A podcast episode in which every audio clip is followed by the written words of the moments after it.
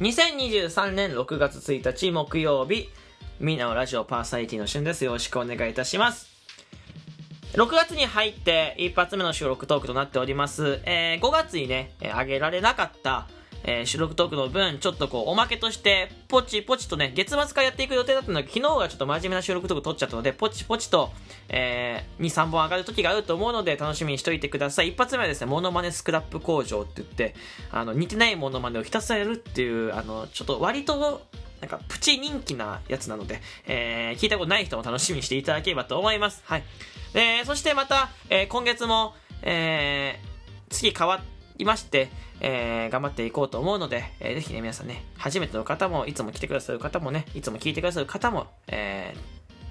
また、今月もよろしくお願いいたします。えー、というところで、えー、今日喋っていく内容なんですけど、あのー、よく聞かれることがありまして、ラジオトークをやってよく聞かれること、収録トークって意味ありますか？この質問めちゃめちゃ来ます。えー、ライブ配信でも聞かれるし、えー、個人的にも収録トークって意味ありますかって聞かれます。えー、結論から言います。えー、意味あります。これはっきりと言えます、僕は。で、再生数とかの話で言うと、僕はそんなに聞かれてない方なんです。じゃあなんで上げてるのかっていうと、えー、聞いてくださる方がいるのと、えー、僕は収録トークで救われたことがあったからっていうとこ喋りますね。救われたことがあったんです、僕収録トークで。えー、これ2020年とか、ラジオトークにライブ配信機能が備わってない時期がありまして、収録トークだけの時期があったんですよ。僕が始めた時そうだったん。で、その時に収録トークを上げてたんですよね。えー、毎日上げてなかったです、本当に。とりあえず上げてたっていう段階なんですけど、まずその時に、うん、お便りが届いてて、美味しい棒、まあ、15コインのギフト、10コインかな、当時。のやつが届いてて、3ポイントとか、3、6ポイントとかなに、えー、反映されてたっていうので、あとお便りで、えー、面白かったです、届いてたんですよね。これはすごく嬉しかったこと。これでモチベーションにつながった。で、これも一つのね、あの、意味がある。聞いてくれてる人が見つかるっていうのがまず一つのいいことだし、うんと、もう一点は、ライブ配信機能がついてから、もう収録とかポチポチと上げてて、えー、ただ、やっぱり今よりももっともっと聞かれてなかった、フォロワーも10人いたかいなかったかみたいな時期が僕にもあるんですけど、あの、収録トークを撮ってて、まあ適当に雑談をしまして、えー、最後にコラボを募集しますみたいな、えー、まあ誰か一緒に話してくれる人いませんかね？今でも覚えてる。まあ、誰も聞いてないでしょうけどね、終わります、みたいな。冗談っぽく言ってたんですよ。そしたら、たまたま聞いてくれてた人がいて、本当に、最後まで、聞いてくれてる人がいて、その方から、じゃあ一緒にお話ししましょうよって声をかけていただいて、当時その、なんか運が良かったっちゃ運が良かったんだけど、当時、今はやってないですけど、当時、うんと、は、本当にラジオトークでめちゃめちゃ目立ってました。えー、ランキングで言うと、常に真ん中に上にいたぐらいの人がいらっしゃいまして、その人から声をかけていただいて、で、収録トークのライブ配信を一緒にやっていこうっていう形になったんです。で、えー、その人は誰かっていうと、僕今、マナビをプロデュースした人なんですけど、マナビをプロデュースしたというか、マナビができた企画、マナビを初めて制作した企画を一緒にしてくれた人なんですよね。うん。で、その人と関わったことによって、えー、他の今でも配信されてるね、えー、まあ、例えば、ソイヤのギフトの人とか、お祭りのギフトの人とか、えー、それこそ変態のギフトの人とかと、いっぱい繋がりできてて、で、もっと、そっからもっと人脈が増えてったんだよ。一つの収録とか、何気ない収録とか、ここまでのつながりを作ってくれたんですよね。で、そこからつながってつながって、で、またいろんな人とつながって、企画をしてつながってつながって、で、今があるんです、僕は。そう。だから、結論から言うと、やっぱり聞いてくれる人いるんです。聞いてくれてる人はいて、どんな内容でも、まずはいいと思ってて、僕も全然うまくない、収録トーク、正直。全然うまくないです。もっとラジオっぽくやってる人もいるし、もっと専門的にやってる人もいるんだよ。でも、とにかくまずは、やっぱり、ちょっとこう、上げることがすごい大切だなと僕は思ってて、そう毎日上げなくてもいいと思うよ。その、細かく言うと毎日上げて、こう何時に上げて、これぐらいの時間でとかいっぱいあるけど、まずは、その、ごめんね、これ、なんかこう、リスナーさんこう、配信やってない人とか、ちょっと聞くのね、なんとなく難しいと思うんだけど、まずは、あの、配信、収録とか上げることはすごい大切です。本当に。何、何でもいいからまず上げること。で、上げることが楽しくなってくると、あとはこう自分で工夫しながら、もっとこうしたらああしたら出てくるだろうか、その時は出てきてるだろうから、そうやって上げていくといいと思うし、これから収録トークを上げたいなと思ってる人は、え、何でもいいからあげるといいと思います。自己紹介ね、厳密にの自己紹介はあんまおすすめしないんだけど、一発目として。あんまおすすめしないけど、ただ、あげるものがなかった自己紹介でもいいと思うし、そうじゃなくてもいいと。別に12分取んなくてもいいと思う。全然10秒とか1分の中話してもいいと思うんです。とにかくまずは何かやってみることがすごい大切で、行動してみることってすごい大切です。あのー、本当にね、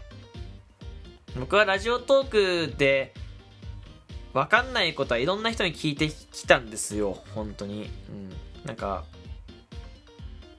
ライブ配信わかんなかったら、誰かにアポ取って聞いてみたりとか、収録とかわかんなかったら、収録トークうまく撮ってる人と聞いてみたりとか、いろいろやってて、そう。なんか、